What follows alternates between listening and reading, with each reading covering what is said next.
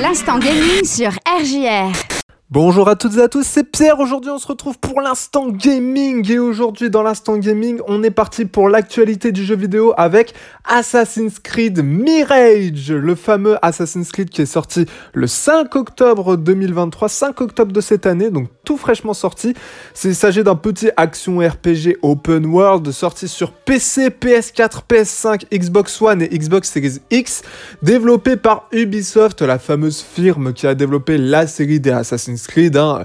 mais ils sont également connus pour, euh, pour les jeux Rayman ou encore Watch Dogs, c'est également eux qui ont développé Watch Dogs, voilà. Le retour sur le conflit entre assassins et templiers, cette fois situé au Moyen-Orient, qui se veut être un retour aux sources de la franchise. On contrôle un assassin du nom de Bassim, qui a pour but de tuer tous les templiers dans la ville de Bagdad, dans un univers aussi enchanteur que le conte des mille et une nuits, mais surtout un gros challenge pour Ubisoft. Est-ce que l'infiltration et le gameplay des assassins vaut-il toujours le coup? Ou est-ce qu'on assiste aux limites de la série et au début de son déclin?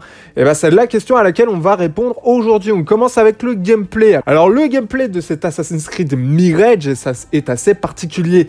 Contrairement à son prédécesseur qui misait davantage sur la force brute, Mirage mise avant tout sur la discrétion, l'infiltration et donc l'assassinat silencieux. Il va falloir enquêter, trouver des indices, déduire les conclusions, trouver des failles d'infiltration. Le jeu est beaucoup moins dirigiste et vous laisse davantage vous débrouiller. Ce qui explique également que les phases de combat connaissent leurs limites assez rapidement. C'est impossible de mener une bataille seule contre plusieurs ennemis, ça c'est à savoir.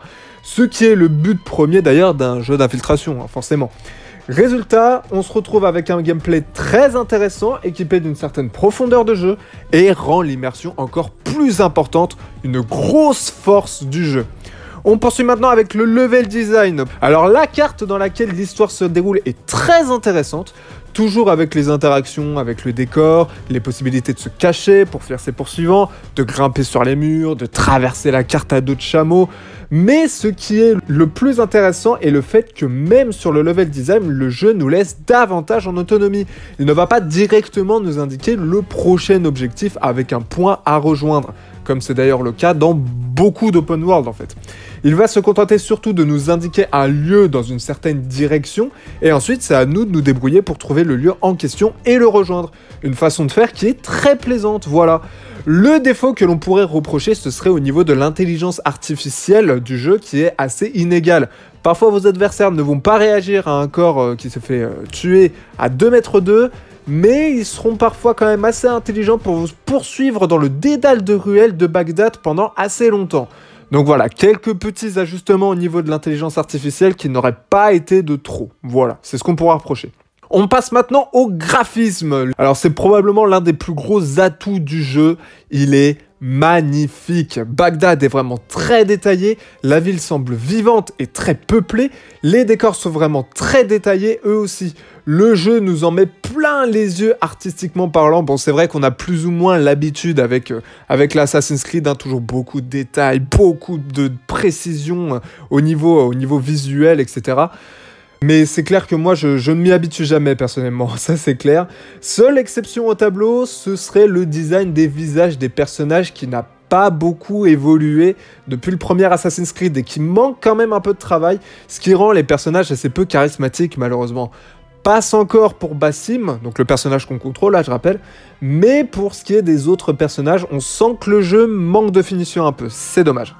Techniquement parlant ensuite, le jeu est là aussi assez irréprochable, seuls quelques ralentissements sont à noter concernant la caméra, avec quelques bugs graphiques assez rares. Mais à part ces quelques bémols, l'aspect graphique du jeu est vraiment somptueux pour une immersion totale complétée par les musiques du jeu.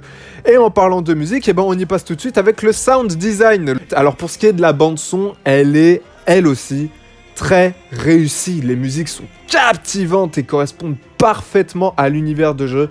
Et je ne cède pas à la tentation de vous faire écouter cette bande son. Écoutez-moi ça.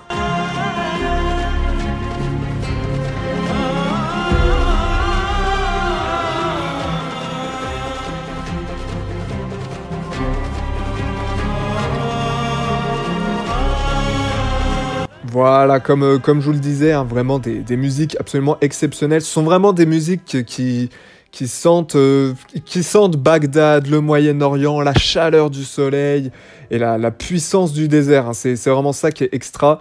Alors, ce sont certes pas des musiques qui marqueront le jeu vidéo dans son ensemble. Bon, clairement, c'est ce que l'on pourrait reprocher, mais c'est clairement l'une des plus belles bandes son que la série Assassin's Creed a pu nous offrir. Il rentre très facilement dans le top 5 des meilleures bandes son de tout Assassin's Creed confondu. Ça, c'est certain. Concernant ensuite les bruitages, bon, il n'y a pas grand chose à dire. Ils sont classiques, mais très convaincants. Même chose aussi pour le doublage concernant notre version française. En tout cas, je ne parlerai pas des autres versions américaines, etc. Pas écouté, je vous laisse seul juge concernant ces autres versions-là. Mais pour ce qui est de la version française, on a toujours une très très bonne VF. Donc pas grand chose à dire là-dessus. En somme, un sound design qui rend l'immersion totale. Voilà. Pour ce qui est de la durée de vie maintenant, comptez entre 15 et 20 heures de jeu pour terminer l'histoire principale et jusqu'à 30 heures pour le finir à 100%. Donc une durée de vie qui peut paraître un peu faible comparée aux autres opus de la série, mais qui est finalement à l'image de ce jeu. C'est pas une révolution, c'est surtout un retour aux sources en fait c'est un retour aux sources. La difficulté va également dans ce sens car il est reproché un manque de challenge global dans ce titre. Il n'y a pas de réelle difficulté majeure, ce qui nous prouve qu'Ubisoft n'avait pas pour but de révolutionner la série avec ce titre. C'est vraiment pour rappeler ce qui faisait Assassin's Creed. Voilà. Petite conclusion sur ce jeu, bah écoutez, le contenu du jeu est à l'image de l'objectif d'Ubisoft, un jeu qui n'a pas pour but de révolutionner le genre, ou même la série, un jeu qui dessert seulement miser sur un retour aux sources de la saga, et le moins qu'on puisse dire, c'est qu'il est réussi de ce côté-là. Certains se sentiront laissés pour compte dans la façon de faire, avec des mécaniques que l'on avait déjà vues auparavant, quelques ajustements techniques qui ne seront pas de trop, mais les fans de la saga prendront plaisir à parcourir cette aventure dont le mode histoire vaut vraiment le détour.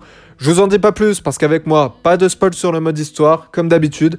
Mais par contre, ça vaut le détour. C'est vraiment quelque chose qu'il faut, observer, au moins le mode histoire de Assassin's Creed Mirage un excellent moyen de patienter euh, pour le prochain opus de la série qui s'avère lui beaucoup plus ambitieux. Mais ça, ce sera pour plus tard et ce sera, euh, ce sera dans l'avenir, ce sera lorsque le prochain opus sortira. Voilà. Ceci étant dit, c'est tout pour Assassin's Creed Mirage et c'est tout pour l'instant gaming. J'espère qu'il vous aura plu. Je vous dis à la prochaine. N'hésitez pas, comme d'habitude, à, me retrouver sur rjrradio.fr si vous voulez retrouver toutes les précédentes chroniques. Je suis également disponible sur Spotify. Voilà, l'instant gaming sur Spotify. Il y en aura toutes les semaines des, des instants gaming sur Spotify. Voilà. Et en attendant, eh ben, comme d'habitude pour ma part, c'est un game over et je vous dis à bientôt tout le monde. Ciao